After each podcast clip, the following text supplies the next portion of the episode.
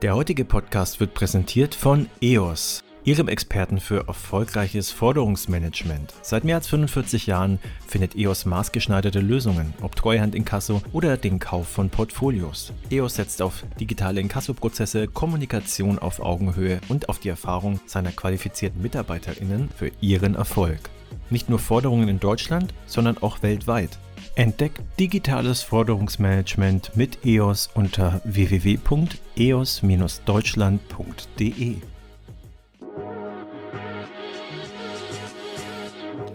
Payment and Banking, der Podcast aus der Mitte der Fin-, Tech- und Payment-Branche mit eurem Host Sebastian Celada Ocampo.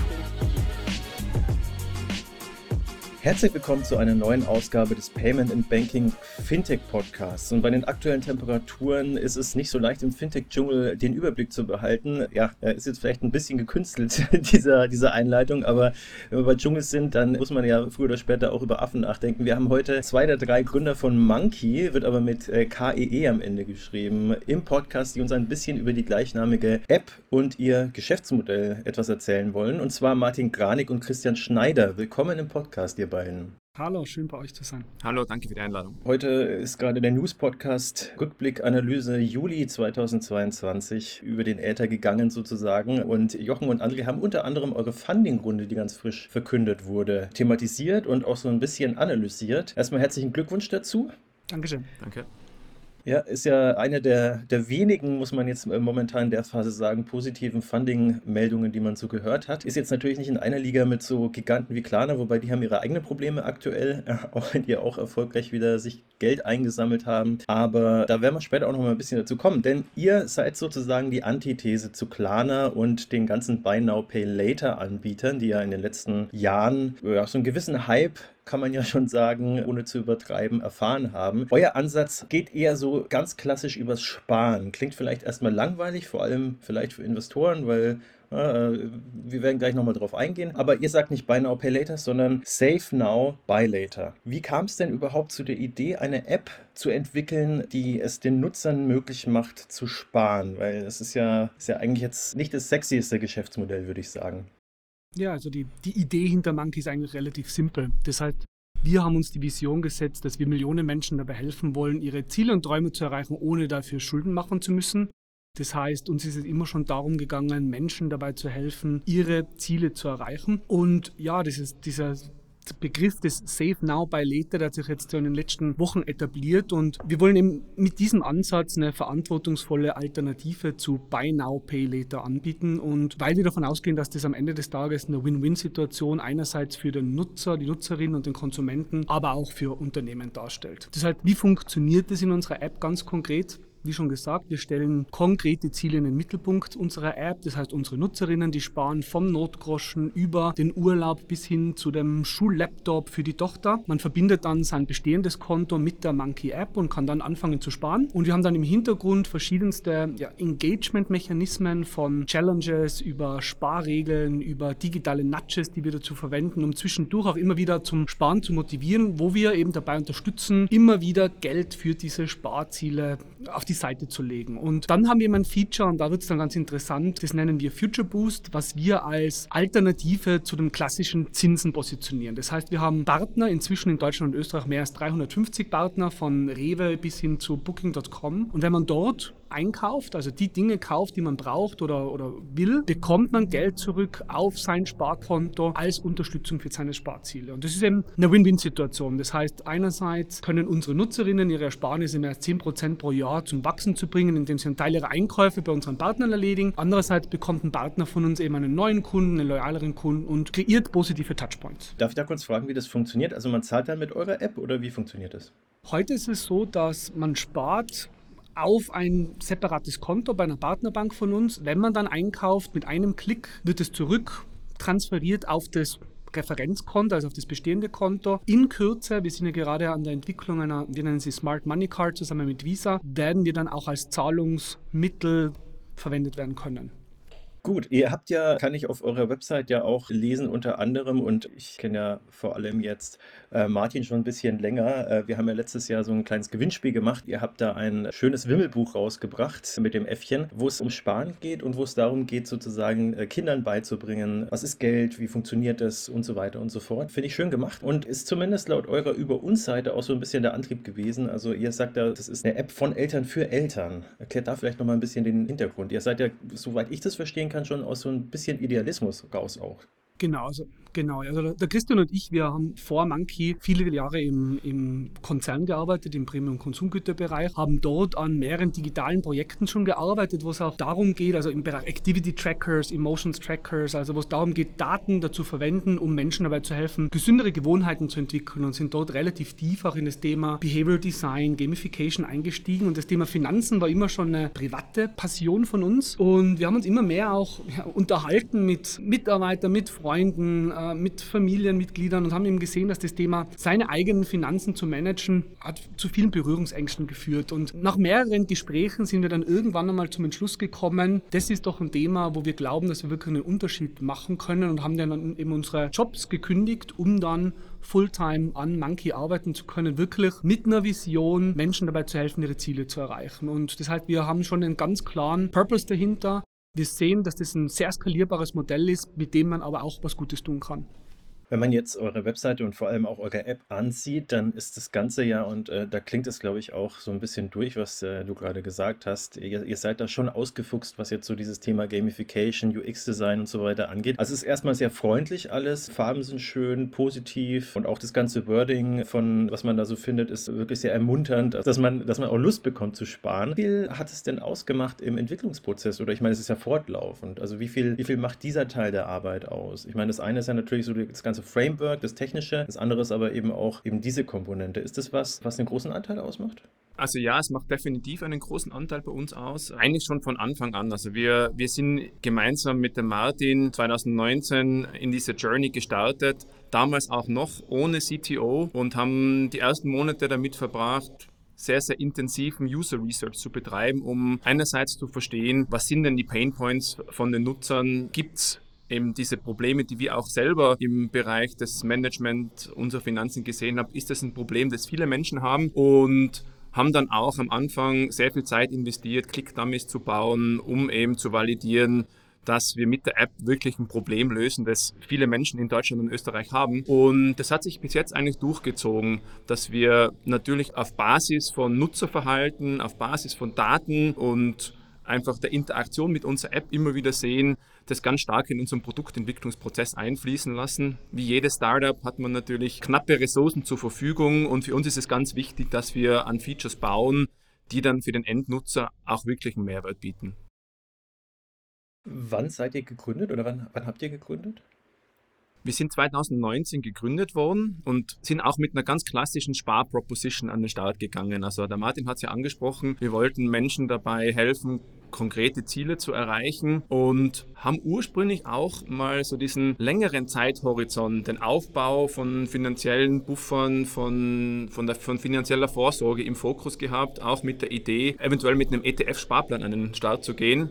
Haben aber dann gesehen, nach den ersten sechs Monaten, wo wir das Produkt dann am Markt positioniert haben, dass unsere Nutzer am Ende des Tages auf sehr, sehr konkrete Dinge gespart haben. Und auf den nächsten Urlaub, auf ein neues E-Bike, auf den Laptop für ihre Kinder und wollten den Nutzern dann einfach einen Mehrwert bieten mit unserem Produkt, um ihnen dann auch zu helfen, konkret diese Ziele zu erreichen und ihnen einen Mehrwert beim Konsum zu bieten und haben dann 2020 dann auch unser Geschäftsmodell hinsichtlich der Kollaboration mit den, mit den Handelspartnern und diesem Future Boost Cashback System erweitert. Also bei euch ist es, um das vielleicht auch nochmal ganz klar rauszuarbeiten, so wie du es gerade gesagt hast, also der Fokus liegt wirklich aufs, äh, klassisch, auf dem klassischen Sparen, wie man es jetzt vielleicht vom Sparbuch kennt, aber halt eben angereichert mit diesen, mit diesen Cashback-Initiativen und der Gamification. Aber es äh, ist jetzt nicht möglich, aktuell da in äh, bestimmte Finanzprodukte sein Geld reinzustecken.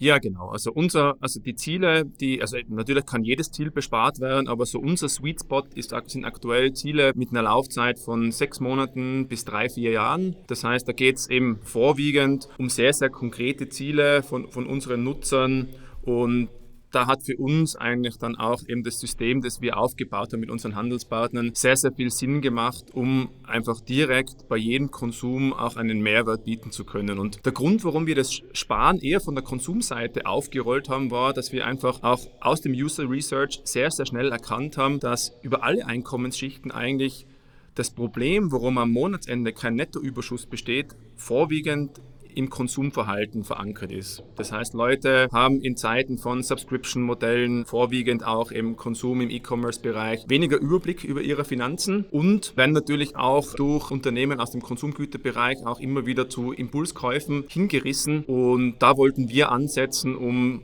eben im Bereich der Ausgabenoptimierung dann das Potenzial zu finden, für Menschen sich mehr finanzielle Buffer aufzubauen.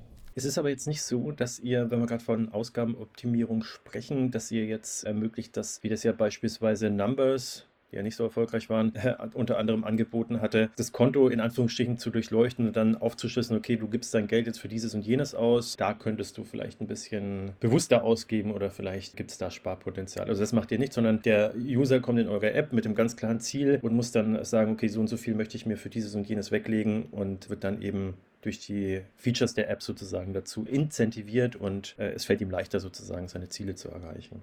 Genau, wir haben uns das ja gut angeschaut und das Thema, es gibt ja auch Budgeting-Apps oder die eben genau das machen, wie du es erklärt hast. Die schauen sich die Ausgaben an und zeigen im Grunde auf, wie sich diese Ausgaben verteilen und haben uns eben bewusst dagegen entschieden, weil wie auch in vielen anderen Bereichen unseres Lebens gibt es dieses Knowing-Doing-Gap, oder? Wir, wir, wissen, wir müssen, wir sollten mehr Sport machen, gesünder essen, wir sollten uns finanzielle Buffer aufzubauen. Das Problem liegt selten am Wissen und mehr am Doing. Und Studien haben auch gezeigt, dass Budgeting-Apps, e-, egal wie schön man seine Ausgaben wirklich visualisiert, das ist nichts wirklich was den Nutzer engaged oder wo man wirklich Freude dabei verspürt. Und daher haben wir uns bewusst entschieden, auf dieses Doing zu gehen und konkret dabei zu helfen, diese Ziele zu erreichen eben ganz stark auch Nudging dabei zu verwenden, um Schritt für Schritt diesen Zielen näher zu kommen. Und da spielt Knowing schon eine gewisse Rolle und deswegen machen wir auch sehr viel im Bereich der Finanzbildung, wollen aber uns bewusst eben von einem, positiveren Use Case nähern und, und, haben uns eben für diese Ziele als Aufhänger entschieden, weil man da auch mit so Dingen wie Vorfreude und so weiter spielen kann. Oder Diese, dieses digitale High Five, wenn ich wieder ein paar Euro für meinen Urlaub oder den Notgroschen gespürt habe, das gibt einem viel mehr Happiness und, und positives Engagement als jetzt eine reine Visualisierung der Ausgaben. Und da haben wir uns eben dann ein bisschen bewusst anders entschieden, als es vielleicht so andere Apps im Personal Finance Bereich machen. Jetzt lasst uns mal vielleicht in eure App reinspringen. Ihr habt 130.000 Nutzer, die bisher über 150 Millionen Euro gespart haben. Das kommt zumindest als Pop-up auf eurer Seite. Ich hoffe, das ist auch noch aktuell oder gibt es da inzwischen was Neues zu vermelden? Ja, also es sind, sind inzwischen mehr und vor allem auch so die letzten Wochen haben auch äh, sehr gut dazu beigetragen. Also ich glaube, so die Summe der Sparziele liegt jetzt bei knapp über 150 Millionen Euro. Und wir sehen auch schon, dass jetzt gerade jetzt so die letzten Wochen, wo sich das Thema mit der Kostensteigerung und so weiter angekündigt hat, Leute auch bewusst wieder mehr finanzielle Buffer aufbauen. Das heißt, wir sehen auch eine leichte Veränderung der Sparziele, oder? Also so ein, es gibt einen Evergreen, das ist so der Urlaub, auf das gespart wird, aber neben, den, neben Urlaub, Electronics, Sport und Freizeit sind jetzt auch immer mehr Sparziele, wo Menschen bewusst auf Rückstellungen für die Energiekosten sparen oder für die Versicherungsprämie, die im Jänner dann abgezogen wird. Das heißt, wir sehen jetzt schon auch, dass so durch das veränderte wirtschaftliche Umfeld sich die Art der Sparziele danach verändert. Das heißt also, vielleicht da nochmal nachgehakt, also könnt ihr das sozusagen jetzt rein äh, in eurer App dann über die Analytics sehen, dass äh, sich das Sparverhalten geändert hat oder mehr Leute oder die Leute, die da sind, vermehrt sparen? Oder ist es auch so, dass ihr jetzt mehr Zulauf in den letzten Monaten habt zu eurer App? Also die, die, die Fragen einfach mal äh, vielleicht nacheinander beantwortet. Also was wir definitiv sagen können, ist, dass wir, dass sich die Art der Sparziele verändert haben. Wir sind ja in auch einer, einer sehr, sehr spannenden Phase mit dem Produkt auf den Markt gekommen. Also kurz vor der Pandemie, wo der Fokus natürlich auch auf, auf Zielen war, die jetzt eher ambitionierten Charakter haben, ein, schöner Urlaub, neue Anschaffungen, die sich äh, Leute äh, zurechtlegen wollen. Dann die Corona-Pandemie, wo sich das Konsumverhalten und die Konsumpräferenzen zwangsweise dramatisch verändert haben, wo wir auch gesehen haben, dass sich hier unsere Sparziele dramatisch verändert haben, aber auch das Sparvolumen natürlich deutlich zugenommen hat. Weniger Zugang zu Konsum heißt natürlich auch die Möglichkeit, mehr Geld auf die Seite zu legen. In diesem Jahr hat sich dann wieder verändert, also einerseits durch die, die Lockerungen im Zusammenhang mit Covid, wo dann Urlaube, auf die gespart worden ist, dann auch wieder gebucht worden sind. Und jetzt sehen wir natürlich durch die generelle wirtschaftliche Situation, durch die geopolitischen Spannungen, dass auch der Outlook sich wieder in einen Bereich rein verschoben hat, wo Leute einfach hinsichtlich Konsum vorsichtig werden. Man hat ja auch gerade vom deutschen Bundesamt oder äh, Statistikamt Studien veröffentlicht, wo man sieht, dass die letzten Monate hinsichtlich der Konsumlust der Deutschen auf einem Niveau waren wie schon sehr, sehr, seit sehr, sehr vielen Jahren nicht mehr. Trotzdem ist unser Sparvolumen stabil geblieben. Es hat sich einfach nur die Widmung der Sparbeträge am Ende des Tages verschoben. Und ja, also der Kundenwachstum, das war noch der letzte Teil der Frage, hat die letzten Wochen auch stark zugenommen. Ich glaube, die Notwendigkeit, sich Finanzpuffer zu schaffen, der Fakt, dass durch die Inflation auch am Ende des Tages das Potenzial zu sparen bei vielen jetzt schwieriger wird, haben wir natürlich auch gesehen, dass der Use Case jetzt einfach im Zeitgeist sehr gut positioniert ist. Lasst uns, bevor wir in die App springen, vielleicht noch ein bisschen über die Sicherheit reden, weil wir haben gerade über Daten gesprochen und ihr werdet ja die Daten auch sicher auswerten. Fließt es auf der einen Seite dann natürlich, denke ich mal, ein in die zukünftige Gestaltung der App, je nachdem, wie ihr sehen könnt, dass das Userverhalten sich verändert. Also davon gehe ich jetzt einfach mal aus. Genau, also wir, wir schauen uns natürlich an, wie User in-App, also die App verwenden. Andererseits, auf was wird gespart? Wie verändert sich das? Welche Trends ergeben sich daraus? Und was bedeutet das für uns ganz konkret, oder? Welche Art von Partnern machen für uns Sinn zukünftig, um auch wirklich dort Partner aufzubauen, wo Nutzer den größten Nutzen auch davon haben? Und ja, also diese Daten fließen natürlich bei uns schon sehr konkret in die Entwicklung und Weiterentwicklung der App ein.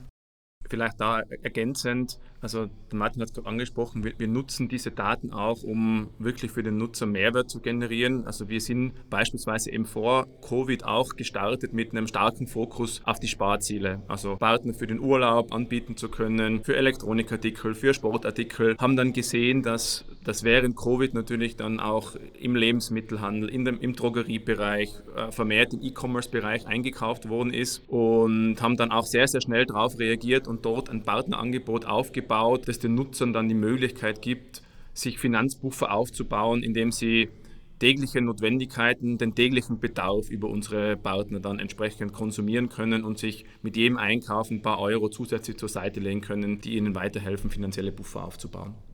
Diese Daten, die ihr da auslesen könnt, die sind logischerweise anonymisiert. Also, die, also, man kann jetzt nicht sehen, irgendwie Isabel Müller versucht gerade irgendwie auf die Tilgung ihrer Schulden zu sparen oder so, sondern das ist natürlich, ihr seht, ihr seht praktisch den Verwendungszweck aber ihr könnt jetzt nicht sehen, mit wem das verknüpft ist. Genau, also wir werten, wir können Daten nur konsolidiert auswerten. Es liegt so ein Algorithmus dahinter, der Ziele taggt, oder? Das heißt, wenn, wenn London in einem Ziel steht, dann wird automatisch ein Tag hinterlegt mit Urlaub. Das heißt, da gibt es eine sehr hohe Wahrscheinlichkeit, dass es sich um den Urlaub handelt und wir können dann konsolidiert einfach gewisse Trends auslesen, welche Kategorien entwickeln sich gut, aber jetzt nicht auf Einzelzielebene. Und uns ist auch sehr wichtig, dass die Daten von uns werden auch nicht an Drittparteien weitergegeben. Das heißt, wir arbeiten mit Handelspartnern zusammen, geben natürlich personalisierte Vorschläge in der App an unsere User weiter, geben aber keine von den nutzerbezogenen Daten an irgendwelche externen Partner raus. Wenn wir bei Partnern sind, ihr partnert mit MangoPay und der ING DIBA, soweit ich das jetzt sehen kann. Könnt ihr da vielleicht noch mal ein bisschen mehr dazu sagen? Genau, also MangoPay ist unser Banking as a Service Provider. Das heißt, dort werden die, die Konten eröffnet, dort läuft auch dieser ganze Zahlungstransfer. Es handelt sich um, um ein E-Geldkonto. Das heißt, bei E-Geldkonten, da wird das Geld ja dann auch noch treuhänderisch besichert von einem weiteren Kreditinstitut und da sind eben mehrere Banken, unter anderem auch die ING DIBA, die da dahinter steht für die, die treuhänderische Besicherung der Einlagen. Okay, habt ihr irgendwelche Lizenzen bei der BaFin oder braucht ihr überhaupt welche oder läuft das dann praktisch über die Partner? Genau, das läuft über die Partner. Das heißt, wir haben uns bewusst entschieden, in einem ersten Schritt, wie es auch bei ja, Challenger-Banken Banken der Fall ist, oder sehr stark mit Lizenzen der Partner zu arbeiten, um den Use Case als solches für den Kunden zu validieren. Und dann geht es für uns darum, eigentlich in nächsten Schritten, wo es dann um ja, Operational Excellence dann geht, Schritt für Schritt zu überlegen, welche Lizenzen wollen wir dann selber im Haus haben, um dann ja, Effizienzen zu steigern für uns. Aber das ist dann etwas, was, wo es um die weitere Optimierung dann geht. Gut, Dann, jetzt mehrmals von mir angekündigt, springen wir mal in die App rein, um die Funktionen vielleicht ein bisschen nochmal genauer aufzuschlüsseln. Ihr hattet vorhin von Nudges geredet. Könnt ihr da vielleicht nochmal ein bisschen genauer darauf eingehen, was das bedeutet? Also ihr habt ja verschiedene Möglichkeiten. Ihr habt einmal das sogenannte Zukunftskonto, dann habt ihr verschiedene Smart Money-Regeln, wie ihr das äh, nennt, und den Future Boost und natürlich dann eure Sparmöglichkeiten, eure diversen. Erklärt mal, also äh, was hat es mit diesen Nudges auf sich und was für, wie, wie ist eure App aufgeteilt? Genau, also die, die Nudges sind für uns ein Weg für den Nutzer, um in der App sparen zu können. Äh, was uns extrem wichtig war, ist, dass die Anforderungen der Nutzer und die Lebenssituation unterscheiden sich sehr, sehr stark zwischen Nutzern innerhalb unserer Nutzerbasis. Das heißt, wir wollten einfach auch ein flexibles Tool anbieten, wo jeder einen Weg zu sparen findet, der für sie oder ihn passt. Das heißt, wir haben nicht nur die Möglichkeit, eben einen, einen smarten Dauerauftrag anzulegen, wo wir wissen, das nutzen viele gern, um das Sparen zu automatisieren. Aber es gibt dann beispielsweise auch Leute, die haben variables Einkommen, variable Ausgaben. Da funktioniert ein Dauerauftrag nur bedingt. Die nutzen dann mehr Sachen wie Sparregeln, die im Hintergrund über einen Kontoinformationsdienst automatisch ausgelöst werden, wo ich beispielsweise einstellen kann, dass ich jedes Mal, wenn ich an der Zapfsäule aufdanke, ich 2-3 Prozent von diesem ausgegebenen Wert dann ansparen möchte oder eine Konsumregel, wo ich dasselbe machen kann, wenn ich im Online-Bereich was einkaufe. Eine Gehaltsregel, wo ich jedes, jedes Mal, wenn ich einen Gehaltseingang verzeichne auf meinem Girokonto, einen Teil davon auf mein Sparkonto verschiebe. Oder eben auch diese digitalen Nudges, und da geht es darum, dass einfach im Alltag immer wieder ein Stimulus in der App an den User weitergegeben wird, der ihn oder sie in die Lage versetzt, mal zwei, drei Euro zwischendurch zu sparen. Und wir sehen, dass das von unserer Userschaft sehr, sehr gut aufgenommen wird und bringt uns auch so ein bisschen zurück zu diesem, ich sage mal, analogen Gedanken in der Vergangenheit, wo viele einen, ein Marmeladenglas oder einen Sparstrumpf gehabt haben, wo, wenn mal, wenn mal an der an, beim Einkaufen, was übrig bleibt, zwei, drei Euro reingesteckt werden. Und diese digitalen Nudges geben in dem App-Umfeld einfach ähnliche Incentives, um zwischendurch sich einfach mal zwei, drei Euro auf die Seite zu legen, die am Ende des Tages dann auch wieder die Ersparnisse zum Wachsen bringen.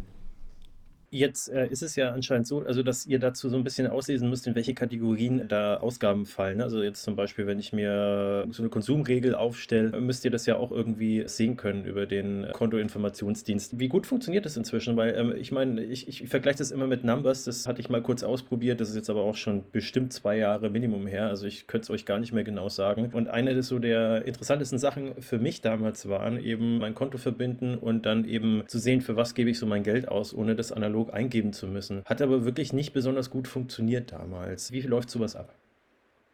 Also grundsätzlich haben wir jetzt die Erfahrung gemacht, dass sich da die User Experience in den letzten Jahren schon deutlich verbessert hat. Natürlich über die PSD2-Schnittstelle stellen jetzt auch immer mehr Banken eine gut funktionierende Schnittstelle zur Verfügung, die mehrmals täglich es uns erlaubt, eben diese Transaktionen abzurufen, die dann auch entsprechend zu klassifizieren und auf dieser Basis dann diese Sparregeln auszulösen. Es hängt natürlich auch immer sehr stark vom User ab. Wir haben in Deutschland, Österreich im Vergleich zu anderen Ländern wie beispielsweise in den Nordics immer noch eine sehr hohe Bargeldquote, was natürlich dann heißt, dass auch nicht alles klassifiziert werden kann. Aber wir sehen natürlich, dass auch beschleunigt durch Covid jetzt Kartenzahlungen und ähnliches stark zugenommen haben und auf dieser Basis gibt es uns natürlich dann auch eine Möglichkeit, den Usern noch besser ihre Ausgaben aufzuschlüsseln und dann entsprechend bessere Empfehlungen zu geben. Und wir wissen ja auch von, schon von Budgeting-Apps, dass das schon zum Teil zu großen Frustrationen bei Nutzerinnen führt oder wenn das falsch zugeordnet wird oder wenn diese Schnittstelle wieder nicht gut funktioniert. Da ist wieder das Gute, dass es bei uns ja nicht darum geht, jeden Euro treffsicher eine Kategorie zuzuordnen, sondern wir haben eben diese Sparregeln, die werden getriggert. Da ist es jetzt auch nicht unbedingt notwendig, dass das mehr oder weniger live passiert. Und daher haben wir da ein bisschen mehr Flexibilität, um Schwachstellen in den Schnittstellen zu puffern, weil im schlimmsten Fall wird halt einmal eine Sparregel nicht getriggert, sondern dann einen Tag später oder so, was für Nutzerinnen eigentlich kein Problem darstellt, oder? Da sehen wir, dass da die Frustrations, das Potenzial bei so Budgeting-Apps deutlich höher ist, wenn dort etwas nicht funktioniert.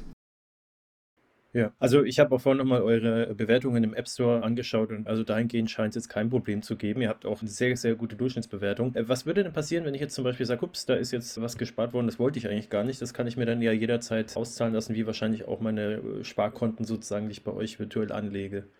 Genau, das heißt, es geht mit zwei Klicks mehr oder weniger. Das heißt, das, das, Geld, auch wenn das Sparziel ein gewissen, gewisses Datum, Zieldatum hat, kann man jederzeit sich das Geld auch vorher ausbezahlen lassen. Man kann es auch das Sparziel ändern. Das heißt, das ist alles kein Thema. Habt ihr da eigentlich, wenn, also ich stelle mir das jetzt gerade mal so vor, ich werde schwach sozusagen und habe mein Sparziel nicht erreicht und will das Konto sozusagen liquidieren und mir da mein Geld auszahlen lassen. Habt ihr da so, einen, so, einen kleinen, so eine kleine Schwelle eingebaut, die vielleicht den User nochmal so ein bisschen ermutigt oder zumindest mal einen Denkanstoß gibt, so willst du das jetzt wirklich machen oder hast du, äh, willst du dir wirklich das Geld auszahlen lassen? Ist es schon soweit? Also wir haben, wir haben jetzt nicht nochmal eine Push-Nachricht eingebaut, die genau nach dem fragt. Was wir grundsätzlich sehen ist, dass, und das, das kommt auch wieder aus der Verhaltenspsychologie, wenn man Zielen einen bestimmten Namen gibt, dann tendieren die dazu, dieses Geld auch wirklich dafür zu widmen, oder? Das heißt, wenn das Ziel Notgroschen heißt oder, oder Laptop heißt, dann haben wir allein aus unserer Psychologie heraus schon eine gewisse Barriere, dieses Geld dann für etwas anderes zu verwenden. Und das hat jetzt bis jetzt für uns ausgereicht, um Menschen dabei sozusagen zu halten, diese Ziele auch wirklich weiter zu verfolgen. Und das ist, glaube ich, auch vielleicht gerade ergänzend ein Konzept, das wir also hinsichtlich Gamification und Behavioral Design, also Design, das auf verhaltensökonomischen Prinzipien basiert, sich durch die App durchzieht. Also e-, einerseits jetzt, äh, wie es der Martin gerade erwähnt hat, durch die Widmung der Gelder auf die einzelnen Sparziele, aber eben auch durch das Runterbrechen von größeren Zielen in so wöchentliche Challenges, wo wir halt einfach sehen, da tun sich User deutlich leichter, das jetzt mit täglichen Opportunitätskosten im Vergleich zu setzen. Das heißt, ein Ziel, das 1000 Euro und unerreichbar scheint für manche User, wird dann runtergebrochen und dann sind die wöchentlichen Beiträge nur mehr 10, 15 Euro. Und dann ist es deutlich einfacher für die Nutzer, dies in einem Kontext zu betrachten, wo kann ich jetzt 10, 15 Euro die Woche sparen, um am Ende dann dieses große Ziel zu erreichen. Und das war für uns auch wirklich eine tolle Sache, dass wir gesehen haben, dass, dass uns diverse User auch immer wieder auf unterschiedlichen Kanälen dieses Feedback geben, dass sie ursprünglich gedacht haben, dass der Führerschein für die Tochter unerreichbar ist und dann einige Monate später haben sie es eigentlich dann wieder erwarten, sehr, sehr einfach und gut erreichen können. Und das ist für uns halt auch ganz, ganz wichtig, dass wir Leute motivieren, wirklich Ziele in Angriff zu nehmen, die für sie vielleicht in der Vergangenheit irgendwo psychologisch außer Reichweite waren. Ja, das ist ein guter Punkt. Also was mir jetzt auch immer wieder aufgefallen ist, ist auch, auch generell, dass diese Zeitfenster sozusagen inzwischen anders gewählt werden oftmals. Ne? Also gerade jetzt zum Beispiel, wenn man ein Abo abschließen möchte, das heißt jetzt zum Beispiel bei Frankfurter Allgemeine, die sagen jetzt inzwischen nicht mehr, es sind 12 Euro im Monat, sondern es sind halt 3 Euro in der Woche und das klingt ja schon mal ganz anders oder es ist ein Cappuccino in der Woche oder irgendwie sowas. Und umgekehrt beim Sparen kann ich mir das absolut vorstellen, was heißt, kann ich mir vorstellen, wenn die Verhaltenspsychologie das sagt, dann ist das so, ja. Aber das ist schon, das ist auf jeden Fall ein Punkt, ja. Und das machen sich zumindest aus meiner Beobachtung raus in den letzten Jahren immer mehr Unternehmen auch zunutze. Lasst uns vielleicht nochmal kurz zur PSD2 kommen, weil wir da vorhin das ganz kurz angeschnitten hatten. Also ich meine, klar, äh, ohne PSD2 gäbe es euch nicht, aber auf der anderen Seite hat die Umsetzung der äh, Zahlungsdienste-Richtlinien immer wieder für Frust gesorgt. Wie ist es denn bei euch aktuell? Also 2019 gegründet, da habt ihr das ja mehr oder weniger so äh, komplett mitgenommen, so die PSD2. Umsetzung hat es vorhin ja auch angesprochen. Also Banken haben das am Anfang vielleicht nicht so toll umgesetzt, wie man sich das vielleicht als Drittanbieter hätte gewünscht. Äh, wie seht ihr das heute? Ist äh, da jeder Pain inzwischen gelöst oder gibt es da noch viel zu tun? Grundsätzlich gibt es auf jeden Fall viel zu tun in diesem Umfeld. Auf der anderen Seite baut unser, unser Modell per se nicht zwangsläufig auf der PSD2-Schnittstelle auf. Das heißt, ja, die Sparregeln, die wir vorher diskutiert haben, erfordern in vielen Bereichen Zugang zu Kontobewegungen. Und da ist BSD2 natürlich jetzt ein, ein, Schlüsseltool, aber die App kann auch genutzt werden und wird auch von vielen Nutzern genutzt, ohne jetzt das Bankkonto anbinden zu wollen, um auch diese Sparregeln zu nutzen. Das heißt, wir, wir beobachten natürlich auch, wie, wie viele andere Unternehmen, die Entwicklungen. Ich denke, ich denke jetzt, die Coverage in Deutschland und Österreich ist mittlerweile sehr, sehr gut. Hinsichtlich Kontoinformationsdienst äh, ist es für uns auch, für unseren Use Case schon sehr, sehr gut nutzbar. Aber natürlich gibt es auch die zweite Komponente hinsichtlich Payment Initiation, auch ein sehr, sehr spannendes Feld, das wir sehr, sehr interessiert beobachten, weil das natürlich für uns auch in Zukunft sehr, sehr spannend sein kann, um einfach zusätzliche Möglichkeiten zu bieten, wie Geld von dem Girokonto des Nutzers auf diese Sparwallet bei Monkey fließt.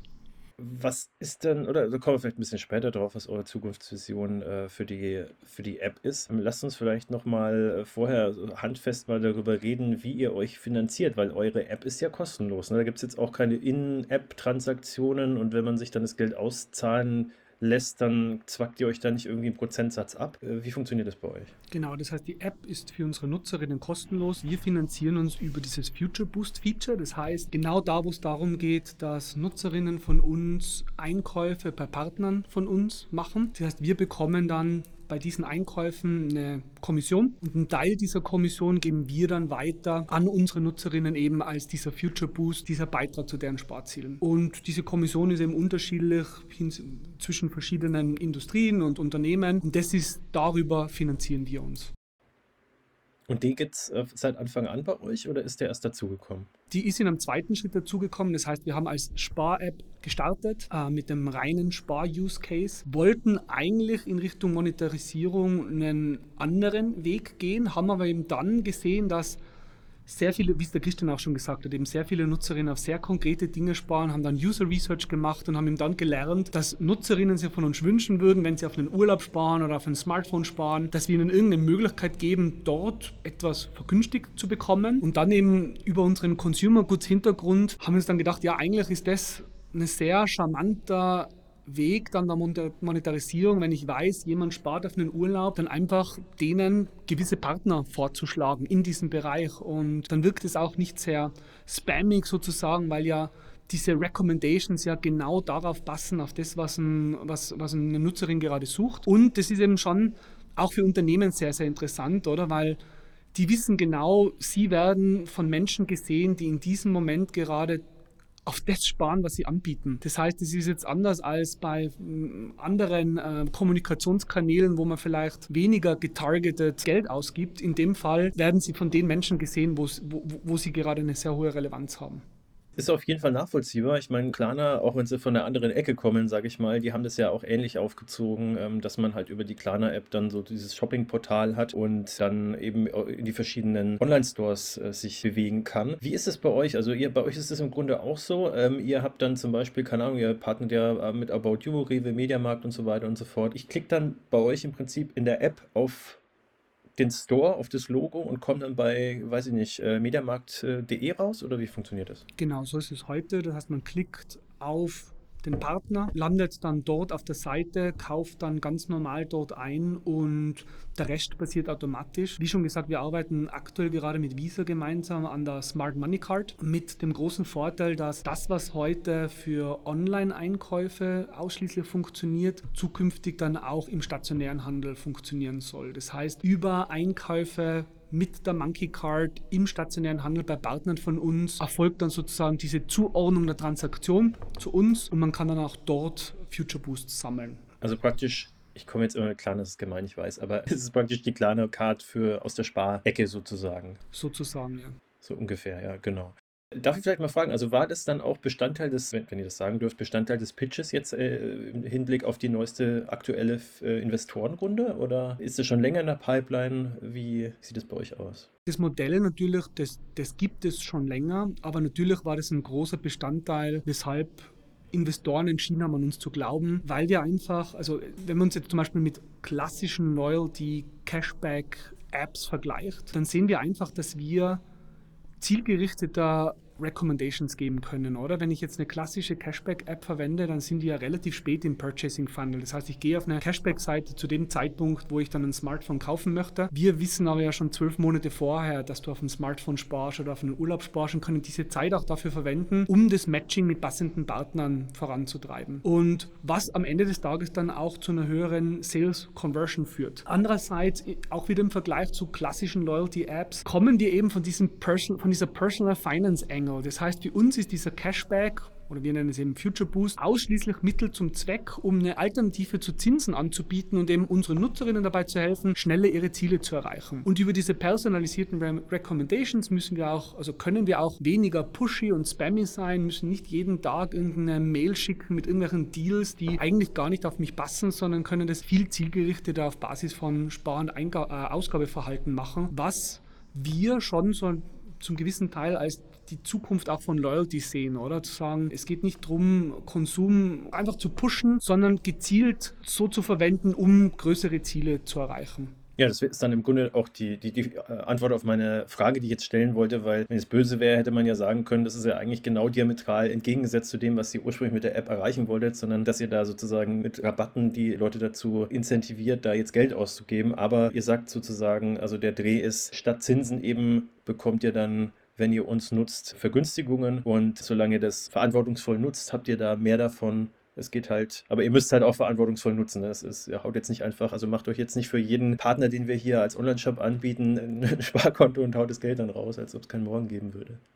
Ich glaube, das unterscheidet uns eben stark von, von anderen Spielern in diesem Markt, dass wir eben, wir, wir fördern bewussten Konsum. Also bei uns ist der Anker immer das, immer das Sparziel, das du selbst in der App festge festgelegt hast oder dieser tägliche Bedarf. Das heißt, wir gehen davon aus, dass du, du kaufst deine Lebensmittel ohnehin. Wenn wir dir einen besseren Partner an die Hand geben, wo du zusätzlich noch Geld sparen kannst, umso besser. Wir schicken dir ein Angebot für den Urlaub, wenn du konkret auf den Urlaub sparst. Wir würden dir aber niemals Angebote schicken zu Themen, die jetzt dir offensichtlich nicht relevant sind, weil du nicht auf dieses Thema sparst. Und ich glaube, das, das hebt uns ganz stark ab. Und du hast zwar angesprochen eben auch diese, diese Finanzierungsrunde, ob dieser Ausbau in den stationären Handel für uns ein wichtiges Thema ist und auch für unsere Investoren. Und da ist die Antwort auch ganz klar ja. Wir sehen eben, dass am Anfang, also die anfängliche Skepsis im Personal Finance Umfeld war ja überall, okay, auch wenn ihr Userwachstum generieren könnt, wie könnt ihr so eine App monetarisieren? Und der Zugang von vielen Playern war, das Upselling vom Sparen ins Investieren, wo man halt sieht, das hat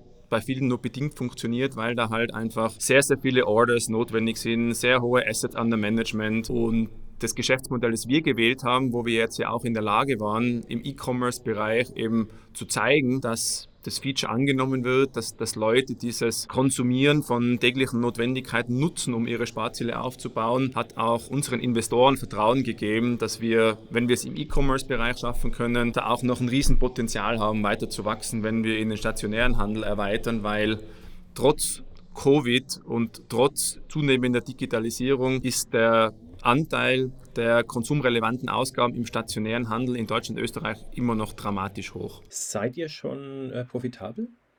Nein, noch nicht. Also wir sind, wir sind Venture-Packed, wir wir haben eine Growth-Vision, das heißt, für uns steht im Moment schon Wachstum noch sehr stark auf der Agenda. Wir haben einen Businessplan, wo ein konkreter Plan dahinter steht, also was die weiteren Ausbauschritte sind hin zur Profitabilität, sind aber noch nicht profitabel. Ja, aber da unterscheidet euch jetzt nicht viel von teilweise sehr großen Unicorns, die da das gleiche Problem haben. Manchmal dauert es halt einfach und ein gutes Beispiel ist da auch Amazon, wurde jahrelang kritisiert, dass sie Umsatzrekorde noch und nöcher verzeichnen, aber eben keinen Gewinn. Von daher schauen wir mal, wie es weitergeht. Was mich jetzt noch interessieren würde, wie viele Partner habt ihr denn eigentlich und wie schwierig ist es für euch oder wie leicht, Partner zu generieren? Also ich spreche jetzt von den Retail-Partnern, also Rewe ähm, und so weiter und so fort. Kommen die mehr oder weniger inzwischen von selber zu euch oder ist das wirklich noch so Door-Knocking und Klinkenputzen?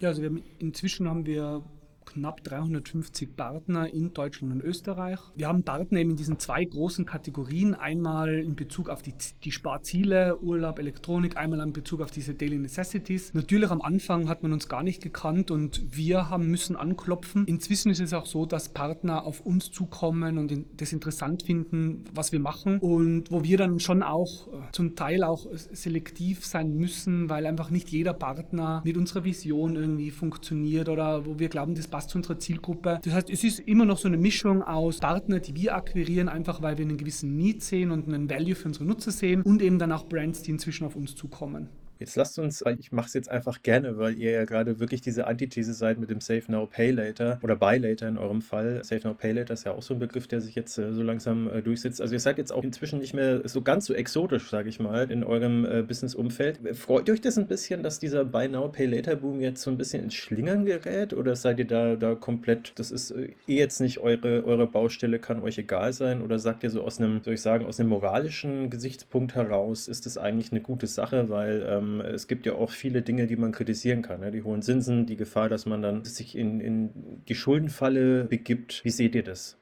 Also Grundsätzlich sind wir ja bei Now Pay Later nicht per se negativ. Das, es gibt Use Cases, die total Sinn machen, vor allem wenn es um Notfälle geht oder um Gesundheit, das Auto wird kaputt und ich brauche jetzt einfach eine Möglichkeit der Finanzierung, mir eine Ersatzanschaffung äh, sozusagen durchzuführen. Leider hat aber dieser sehr easy Access zu diesen Consumer-Krediten halt dazu geführt, dass es halt sehr viel wirklich auch für Impulskäufe, für ganz klassischen Instant Gratification-Konsum geführt hat. Und da sehen wir natürlich, dass, und das zeigen auch Studien, dass dieser Easy Access to Credit einfach dazu geführt hat, dass man unsustainable Konsum halt einfach gefördert hat und dass inzwischen auch ein sehr großer Teil der Menschen, die das genutzt haben, auch wirklich in Zahlungsverzug kommen und dann auf einmal aus einer Rückzahlung von 15 Euro 50 Euro werden. Und das sehen wir natürlich kritisch, oder? Wir sehen uns halt einfach, wir sehen uns auch gar nicht in Konkurrenz zu Buy Now Later, sondern einfach als eine weitere Alternative, denn am Ende des Tages ist es eine Zielgruppenfrage, oder? Es gibt die Zielgruppe, für die ist dieses Instant Gratification sehr wichtig. Die wollen ein Produkt kaufen und zwar jetzt, egal ob sie das Geld haben oder nicht. Andererseits gibt es aber auch einen großen Teil der Bevölkerung und vor allem, wenn man jetzt so die jüngere Zielgruppe Gen Z und so weiter auch anschaut, für die das Thema Sustainable Consumption schon sehr wichtig ist und die sich schon auch mit Konsum belohnen wollen, aber die das Geld davor auch haben wollen, oder? Und wie schon erwähnt, wir spielen ja auch in der App mit dem Thema Vorfreude. Oftmals ist ja wirklich die Freude auf einen Konsum, löst mehr Glücksgefühle aus als der tatsächliche Konsum auch. Und da treffen wir schon auch sehr gut einen Zeitgeist einer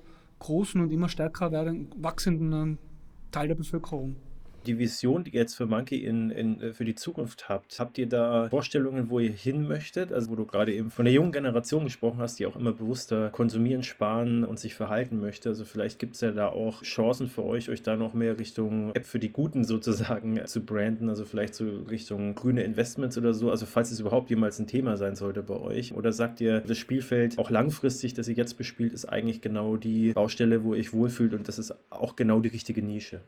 Also ich glaube ich glaub grundsätzlich, der Martin hat es am Anfang ja auch angesprochen, ist so das ganze Thema Financial Wellbeing, Financial Health für uns so ein Trend, der einfach auch weiterhin bestehen wird und wo wir jetzt mit unserem Produkt einen kleinen Bereich abdecken. Das heißt, da sehen wir halt sehr, sehr viel Potenzial für uns auch relevante Services anzudocken, die den Leuten eben helfen, ihre Ausgaben zu optimieren, Produkte nachhaltig, bewusst zu konsumieren und da haben wir jetzt eben den ersten Schritt gewagt mit einer Spar-App, mit einem System, das Leuten in die Lage versetzt, finanzielle Reserven aufzubauen, aber eben durch die Analyse der Daten haben wir noch sehr, sehr viele Möglichkeiten da jetzt auch eben von dem, den ganzen Themen Fixkostenoptimierung angefangen, bis natürlich dann hin auch in, in, in Finanzierungslösungen und ähnliche Themen, aber alles irgendwo in diesem großen Kontext von Financial Wellbeing. Also wir sehen uns eigentlich in diesem Umfeld stark zu Hause, einfach Leute dabei zu unterstützen, nachhaltig ihre Finanzen unter Kontrolle zu haben und weiter zu optimieren, weil ich glaube, da sieht man halt, ich meine, wir haben es ja vorher schon ganz kurz angesprochen auch gehabt, oder mit Subscriptions und mit unterschiedlichen Themen, die, die sich jetzt in den letzten Jahren durch die zunehmende Digitalisierung etabliert haben, die einfach es immer, immer schwieriger macht für Menschen, den Überblick über ihre Finanzen zu behalten. Und ich glaube, da gibt es noch sehr, sehr viel Spielraum für uns als App weiter wachsen zu können.